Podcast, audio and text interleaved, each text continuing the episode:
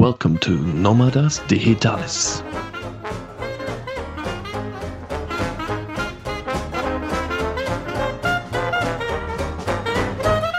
Bienvenidos a Nómadas Digitales, el primer programa que hacemos desde Londres, Inglaterra.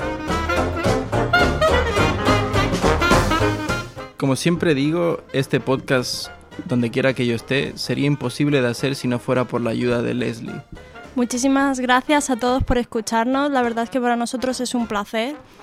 Los que nos han estado siguiendo habrán visto que realmente muchas personas están siguiendo nuestro proceso y realmente les damos las gracias a todos porque está siendo un, un gran apoyo. Nos, nos mantiene ahí el ánimo para seguir grabando. Para el día de hoy la verdad es que tenemos un, un punto bastante importante de que tratar va a ser bastante profundo y yo creo que les va a gustar un montón. Sí, como decíamos eh, anteriormente en, en, el último vídeo que subimos, decíamos que a la gente, a ustedes, les había gustado hablar de migración, sobre, bueno, el vídeo que hicimos con, con mi madre, en el que ella nos contaba más o menos de su experiencia. Entonces nosotros llegamos aquí y de repente nos damos cuenta de que hay gente que ha seguido el podcast desde Inglaterra, que les gusta, y empezamos a darnos cuenta de que hay gente que le gustaría venir de invitada. Así que nos hemos planteado la posibilidad de no contar una misma historia sobre el, migrante, hablada desde distintas personas, sino tratarlo desde distintos temas. Así que en el capítulo de Nómadas Digitales de hoy tenemos...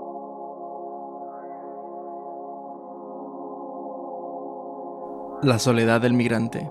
Para hablar sobre la soledad del migrante, eh, hemos contactado a nuestro amigo Pablo, que va a estar hoy con nosotros. Vamos a estar hablando del tema sobre él y sobre todo nos va a explicar cómo ha sido su experiencia. Desde el, punto de inmigrante, como bien hemos explicado, porque él ha estado no solo de inmigrante aquí en Inglaterra, que es donde estamos ahora mismo, sino que ha estado en otros países y la verdad es que creemos que va a ser un punto especial. Bueno, muchas gracias. Mi nombre es Pablo. Eh, hace siete años que estoy en Londres y quería agradecer esta oportunidad a Kevin y a Leslie de poder contar mi historia desde mi punto de vista, que puede ser el de cualquiera de vosotros en la misma situación. Gracias. Bueno, Pablo, cuéntanos, a ver, hasta donde yo sé, eh, tú eres de Uruguay, natal de Uruguay, de tu natal ciudad de... Me... Nací en Montevideo. ¿Y sería como montevidense? ¿Montevideino? Montevideano, en todo caso. no, no, no doy ni una vez. ¿A qué edad dejaste Uruguay? Tenía 30 años, había terminado la universidad y quería probar en otros países eh, todo lo que había estado estudiando en esos, en esos últimos 7, 8 años de carrera. ¿Qué estudiabas? Estudié licenciatura en marketing y, y negocios. O sea, ¿cómo es la cosa? Porque es, siempre para mí ese es el principal problema, es necesitarías un pasaporte. Uh -huh. ¿Cómo lo hiciste cuando terminaste la universidad? Dijiste, o sea, quiero viajar, pero de ahí... Sí, bueno, tenía por mi padre que es de Portugal, tenía doble nacionalidad, uruguaya y portuguesa, y por eso decidí venir a, a Europa porque es más, mucho más fácil. ¿Fala portugués? Then? No falo portugués. no falo de nada. Vale, a mí me gustaría saber exactamente eh, dónde pensaste ir primero, porque sí, evidentemente pensaste en salir de Latinoamérica, dijiste me voy a Europa, buscarme la vida allí porque voy a tener más oportunidades, pero dijiste voy a España, quizás voy a Italia o a Portugal, o, o pensaste directamente no me voy a, a Inglaterra. Lo que me sorprendía a mí es que tu primera opción, si hablabas portugués, no fuera irte a Brasil y encontrar ahí tu medio guaraná. Pues no, en realidad esa no era la opción. en realidad siempre había sido Europa porque siempre había tenido esa... Yo había estado en Europa años antes y era una materia pendiente. Por eso es que quise volver y el destino que quise al principio fue vía Frankfurt, Alemania, fue eh, Madrid, que es a donde aterricé. Aquí, entonces, entendemos un A ver, para entender un poco tu línea de tiempo, ¿no? O sea, tú estás en, en Uruguay, acabas en la universidad y primero vas a Madrid, a España. De ahí de Madrid vas a Inglaterra, creo, ¿no?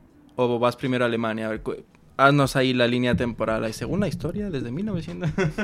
Era así una vez. Desde Madrid, no, desde Madrid fue a Barcelona y ahí estuve un tiempo con mi familia porque mi familia emigró a Barcelona y a partir de ese momento estuve un, un año y medio más o menos.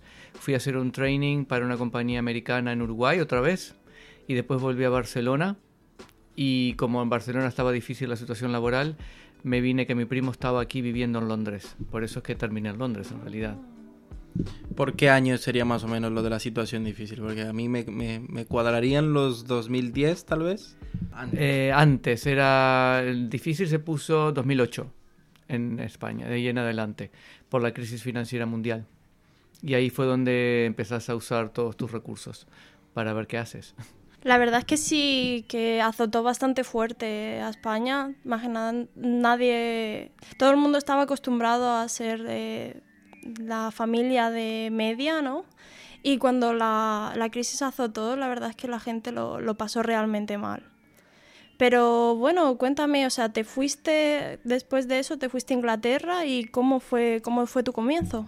Bueno, no me lo, no me lo olvido más. Eh, me bajé, me bajé del bus Llegué un día, un 26 de, diciembre, eh, y, y, era el Boxing Day, que es el día que se desenvuelven los regalos y se hacen los cambios.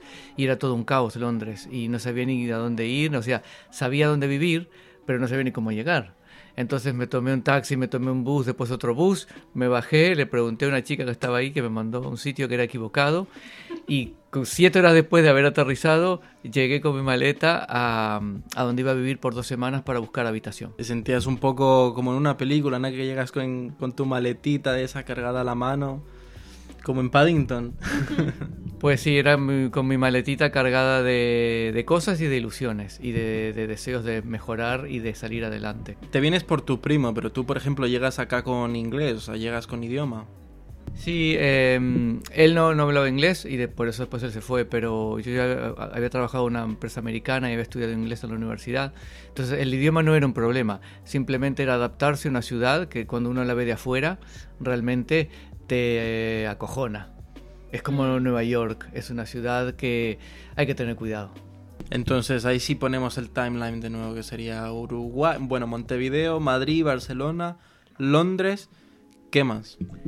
Londres y después Múnich, que fui a trabajar para la misma compañía hotelera que yo estaba trabajando en Londres, a hacer unos training en diferentes departamentos y hablo alemán también. Entonces este, tuve la oportunidad de hacer un intercambio por siete meses y tenía la posibilidad de quedarme, pero en realidad eh, Alemania no es para mí. Es para mí en cuanto al idioma porque lo manejo, pero en cuanto a la gente eh, preferiría algo un poco más latino. ¿De dónde aprendiste alemán? O sea, ¿aprendiste en la universidad o es a raíz de estar en Alemania?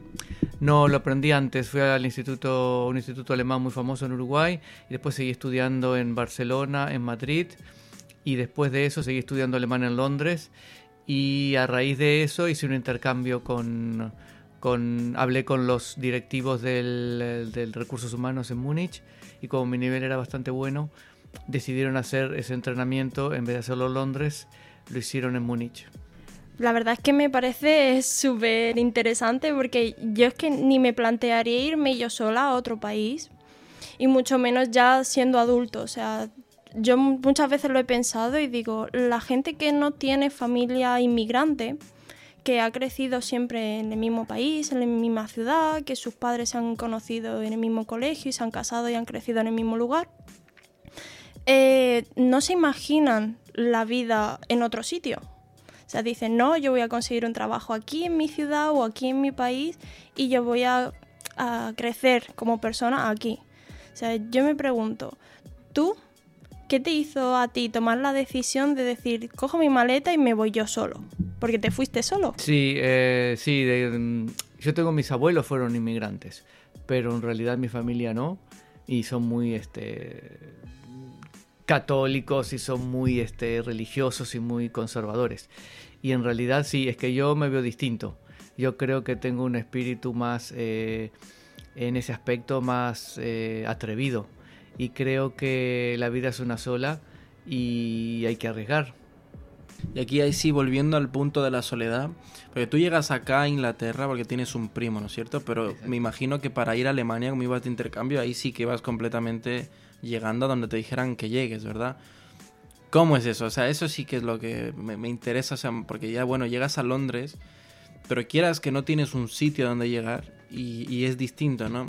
Yo había llegado a Alemania antes, porque hice un intercambio de cuando estaba aprendiendo alemán. Fui a vivir a Frankfurt primero y después estuve viviendo en Berlín. Pero ahí solo estudiaba, estaba aprendiendo el idioma solamente, no estaba trabajando. Y fue antes de venirme a Londres.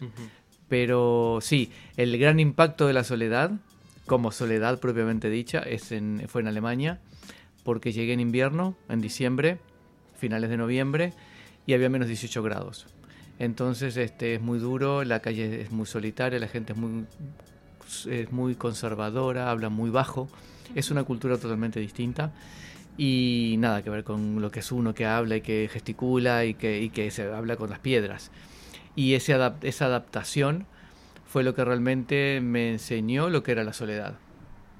Y cuando tú llegas a Alemania y pasan las primeras semanas, ¿no empiezas a sentir eso de mierda, ¿no? O sea, me regreso, me equivoqué. Eh, no sé si me equivoqué, yo lo tomé como una cosa de crecimiento personal, pero sí me di cuenta, después de estudiar muchos años alemán, porque Alemania para mí es un país muy interesante, me di cuenta que Alemania es un, país muy interesante para irlo a visitar, para irlo a disfrutar, para ir a diferentes sitios como la Selva Negra, como el, todo lo que es el, el, Hay una ciudad que se llama Rottenburg, que significa Castillo Rojo, y es una ciudad muy bonita. Eh, Frankfurt es interesante, aunque es un poco aburrida, porque es la capital financiera. Entonces la gente va a trabajar, pero es como muy lo que sería la, acá el centro, la milla de oro de, de Londres y ya está.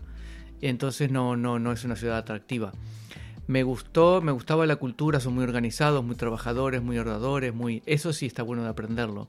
Pero no me vi después que viví realmente y trabajé realmente eh, en Londres, en, en, en, perdona, en Múnich y en invierno, dije, vale, esto no es para mí. Esto es para mí como experiencia y punto. A mí hay una cosa que el otro día nos contabas que habías vivido en una especie como de guardilla, ¿no? Como de ático, donde no había ventanas como, como tal, o sea, no estaban en, en la pared, uh -huh. eh, sino que estaban en el techo, era como un tragaluz. Y decía que cuando nevaba, el tragaluz se llenaba de nieve y entonces estabas completamente a oscuras. Eso, eso, es lo que a mí me resultaba más interesante de Alemania y se me quedó representado Alemania como esa habitación oscura y para mí es como que mire, yo no voy. O sea, pues sí, fue una experiencia que yo no me di cuenta porque cuando fui a ver el, el piso del apartamento era un día muy luminoso, estaba la ventana abierta, un día muy lindo. Este, sí, fue un... Yo nunca había vivido en, en ese tipo de, de, de, de apartamentos con, con, ventanas pivotantes en el techo y, y fue un, un, aprendizaje. Ya sé que nunca más podría vivir ahí. Entonces, el piso estaba muy bien, pero ese, ese estilo no, no, no es para, para uno, para nosotros. Porque, o sea, la ventana no se podía ni abrir. Y no se podía abrir en realidad porque era pivotante, entonces la nieve se caía para adentro. Eso era, era interesante. Solo a oscuras y todo mojado, congelado con la nieve encima. Y Pablo, guten, guten, ¿cómo es? Guten Nacht, guten Nacht. Guten Nacht. vale, no solo la experiencia de vivir solo, sino me imagino cómo, cómo es llegar allí e intentar relacionarte con la gente, porque no solo es en el trabajo, sino fuera del trabajo también te gustaría pasar tiempo con gente, hacer amigos, o sea, ¿cómo es la sociedad de ellos? ¿Hiciste algún amigo? ¿Conseguiste que entablar relación con alguien? Pues es más difícil que en Londres, aunque parezca mentira.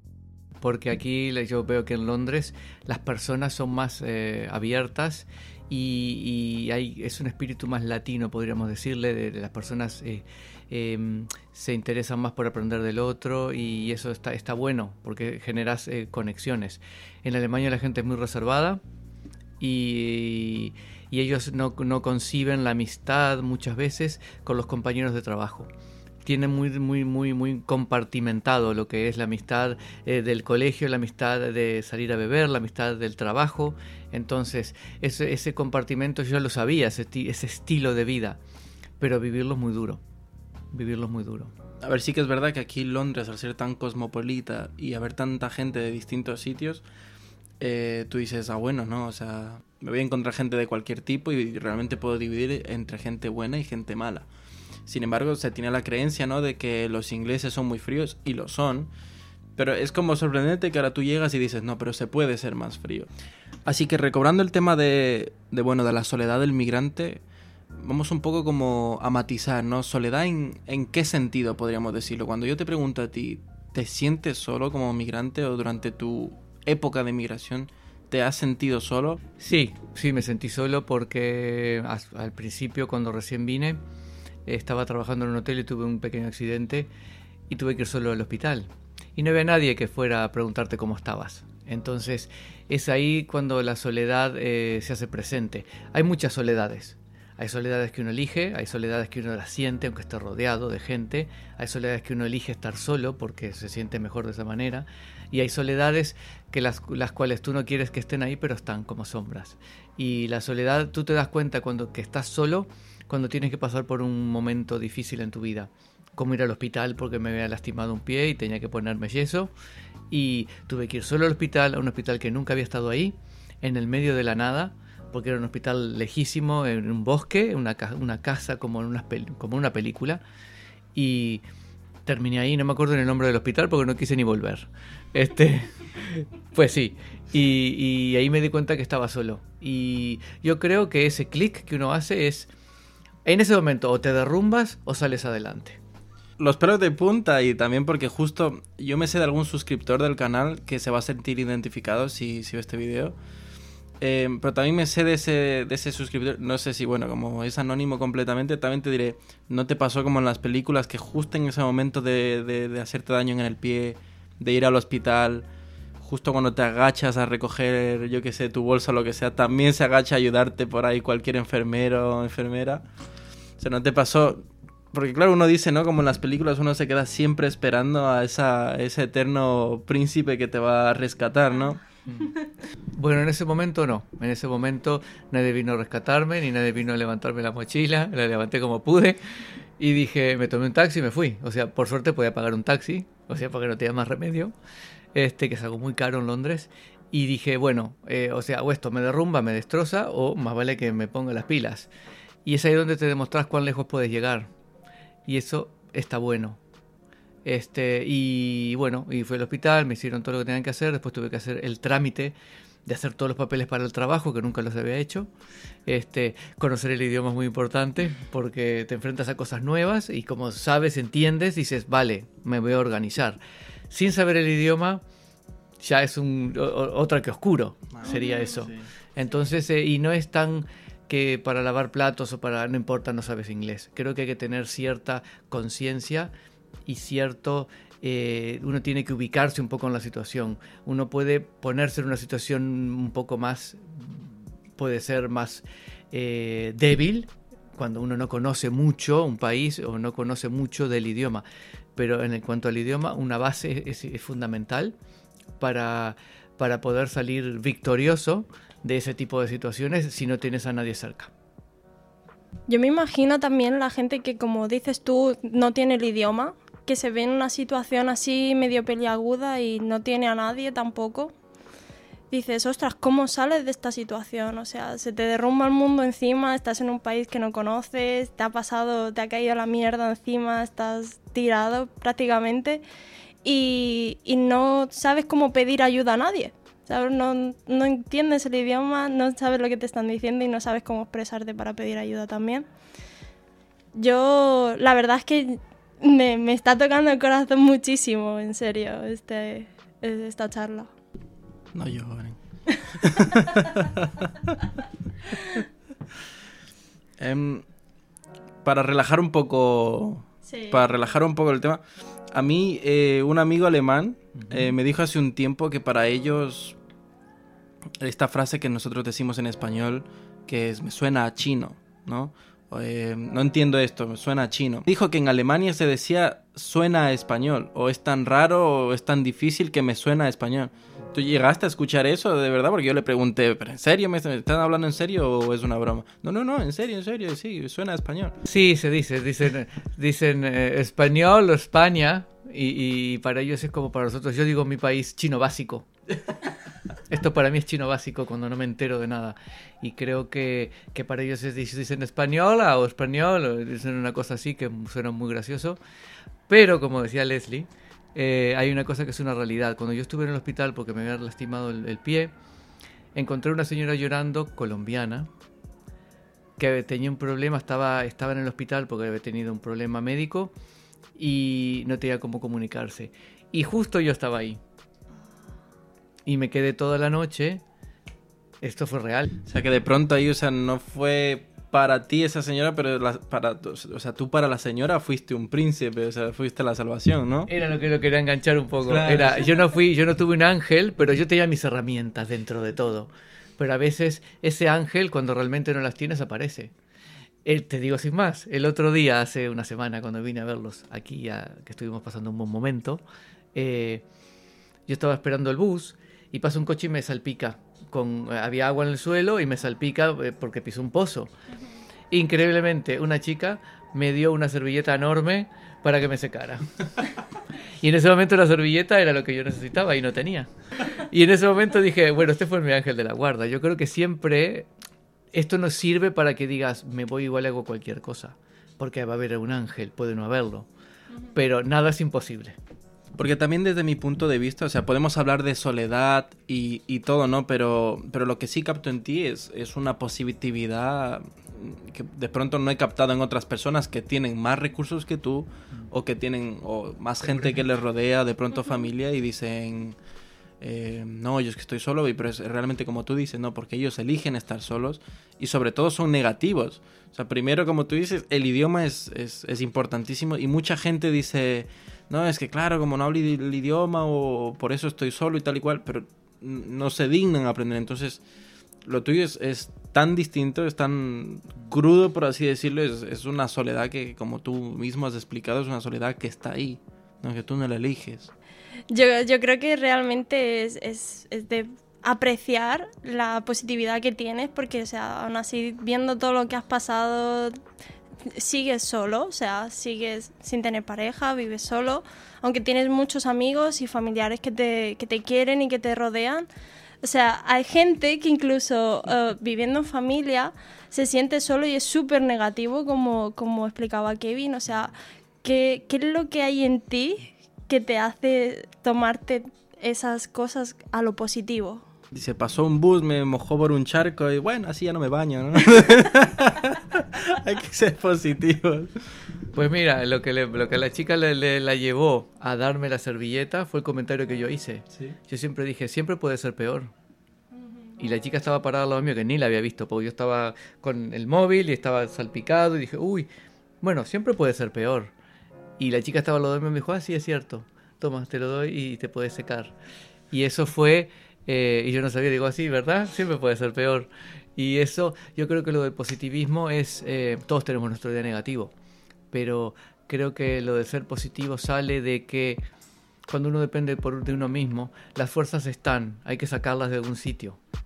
Y no te descansas en que hay alguien que me va a socorrer. Mi socorro depende de mí mismo y creo que eso es lo que, lo que hace que salgan las fuerzas de donde estén. En mi sueño me pasa algo muy parecido a que me salpica un carro, pero en vez de darme una servilleta me dan un fajo de billetes. Digo, "Ah, siempre puede ser peor. Ese es mi sueño, ¿no? O sea, yo en mi sueño... Sin que se me olvide, hay, hay una suscriptora que, bueno, le, le estuve conversando que hoy iba a ser el primer episodio y que ibas a venir tú a hablar de, de- también de migración. Y tiene una pregunta para ti. ¿ya? Igual aquí mantengo a todo el mundo en anónimo. está- sus secretos están tranquilos conmigo. Pero la pregunta de esta suscriptora es, en los días más difíciles, en los que llueve, llamas a algún amigo para tomarte un café y te dice, no, estoy ocupado. Y por lo que sea pasa un capítulo de alguien comiéndose algo bien rico en Montevideo, ¿no? Como, no sé, comiéndose una salchipapa en Montevideo. Y dices, mierda, yo esa salchipapa cómo la disfrutaría. ¿Qué haces en esos días donde es mucho, mucho, mucho más duro sentirse positivo? Los días de bajón, ¿no? Que se dice. ¿Qué haces? Los días de bajón que los tenemos todos, porque nadie es infalible, nadie es aquí, nadie viene a, vender positivismo 100% puro y duro. Pero sí creo que esos días de bajón lo que hago es em, pensar todo lo que hice, todas mis experiencias, dónde he estado, que más allá de que no siempre salen las cosas como uno quiere, uno todavía está entero y con un montón de experiencia detrás que hubiera sido imposible tenerla si no hubiera salido de, de, la zona de confort, podríamos decir. Yo creo que para crecer, yo no me cambio por la persona que era antes, me quedo con la persona que soy ahora, porque me tuve que, me vi en tantas situaciones y pude probarme a mí mismo que puedo salir adelante, más, más golpeado, menos golpeado, pero descubrí un Pablo que no conocía antes. Cuando nosotros vinimos por primera vez a Londres, eh, los días en los que, bueno, trabajas en, en hospitality, que sería como hotelería, mm. restauración y todo esto, hay días que, que, pueden llegar a ser muy cortos, porque tú inicias por la mañana a trabajar. Eh, yo también estuve una época, una época, dos, tres años, en los que tenía que trabajar y aparte estudiar en la universidad. Y había días en los que era todo muy corto, ¿no? O sea, ponte si llamas a tu mamá, aprovechas que te estás yendo de, de, la universidad al trabajo y la llamas mientras caminas, ¿no? O lo que sea. O llegué a llamar a mi familia alguna vez también mientras iba a correr. Porque era realmente el único rato que tenía tiempo y decía, bueno, voy a correr, que es mi forma de relajarme. Y me ponía los, los auriculares y lo llamaba y digo, y a lo mejor ellos lo único que escuchaban era... ¿no? Estaba yo cansadísimo. Pero en esas situaciones de días súper cortos, eh, a mí me gustaba decirle a Leslie, acuérdate de que estás en Londres. ¿Sabes? Es como que hay tanta gente, tantísima gente. Si yo ahora mismo me pongo a pensar ya simplemente en mi familia o en mi vecino de no sé dónde, digo, no puede tener mi vida. Aunque yo piense que mi vida, ahora mismo que estoy sin trabajo, ahora mismo que estoy lleno de incertidumbre, que no sé, no, todo eso que yo siento ahora mismo negativo en mi vida, si yo me pongo a pensar, aún así hay gente que aunque quisiese vivir lo que yo estoy viviendo, no podría por el simple hecho de no haber nacido, por así decirlo, en, en, en el lugar del mundo correcto o no tener el pasaporte que, que te respalde para poder hacerlo, ¿no? El hecho de decir, toda la experiencia de, de demostrarte a ti mismo dónde estás, eh, lo que has logrado, te, te ayuda a conocerte más a ti. A mí el, el, venir a Londres me ayudó a conocerme más y el ir a Alemania me ayudó a conocerme más. ¿Qué es lo que más me gusta? ¿Qué es lo que menos me gusta en cuanto a las relaciones humanas, en cuanto a la soledad? La soledad siempre fue parte de mi vida, pero aprendí a entenderla más en Alemania. ¿Qué, qué parte de la soledad no me gusta? La, la parte de la soledad, soledad propiamente dicha, y de mirar hacia adelante y no ver nada. A mí en Londres eso no me pasa. Yo estoy solo igual, pero miro hacia adelante y veo algo veo algo, veo la zanahoria en la punta del palo, o como le dicen, ¿no? Este, y eso, claro, y eso está bien, eso está bien. Es ver un por qué estoy aquí y para qué estoy aquí. Y creo que todos crecemos al estar en ciudades difíciles. Y creo que aunque otras personas que pasa gente de mi país que siempre te hubieras quedado aquí, que tenías todo más solucionado y decís así y ya te ayudan y pero realmente es lo que realmente quiero o quiero realmente mostrarme a mí mismo de lo que soy capaz. Y recordemos que todo esto viene porque en algún momento, eh, en un podcast, en el episodio 2 o 3, a mí se me ocurre comparar nómadas digitales con la migración. Entonces en algún momento yo comparo esas ganas de, de ser como un nómada, porque realmente es eso, ¿no? O sea, un, alguien que no tiene ¿Sí? un sitio fijo, comparo eso con la migración y yo decía, porque mi mamá en su día quiso salir también de su zona de confort, pero allá en otros tiempos. Y a lo mejor no trabajar desde un ordenador, pero dijo trabajar en otro sitio y hacer otras cosas. Y todo esto de, de hablar con migrantes viene de ahí. Y yo creo que va a ser muy bueno. Hoy tocó eh, la soledad, pero va a haber muchos más temas. Y yo creo que vamos a darle voz al, a la gente, ¿no? Gente normal, que no, no tiene que ser precisamente como sale, ¿no? Decíamos una vez que salen en la tele españoles por el mundo, ecuatorianos por el mundo, no sé qué, que siempre te sale por ahí un técnico de no sé qué, te sale un abogado, te sale lo otro y tal, y es como que al final para ellos yo puedo entender que sea más fácil. Sí, no, además que no terminas de identificarte con la realidad que están viviendo ellos, a la que tú como inmigrante puedes estar viviendo. Aunque estés en la misma ciudad, lo que estás viviendo es diferente, o sea, las posibilidades que han tenido ellos de trabajo o o oportunidades que han tenido ellos no las has tenido tú y tú estás viviendo una realidad completamente diferente. Y eso que aquí Pablo, comparado conmigo, es una eminencia. o sea, que- Yo creo que eso que dice Leslie tiene razón y lo que dices tú también en cuanto a que... en cuanto a que soy una eminencia. Exacto. No realmente, no, me refería a... Sí, no, me refería a... Sos un poroto. no, me refería a lo de las realidades. Creo que los espejos, todos son válidos, pero hay que mostrarlos todos.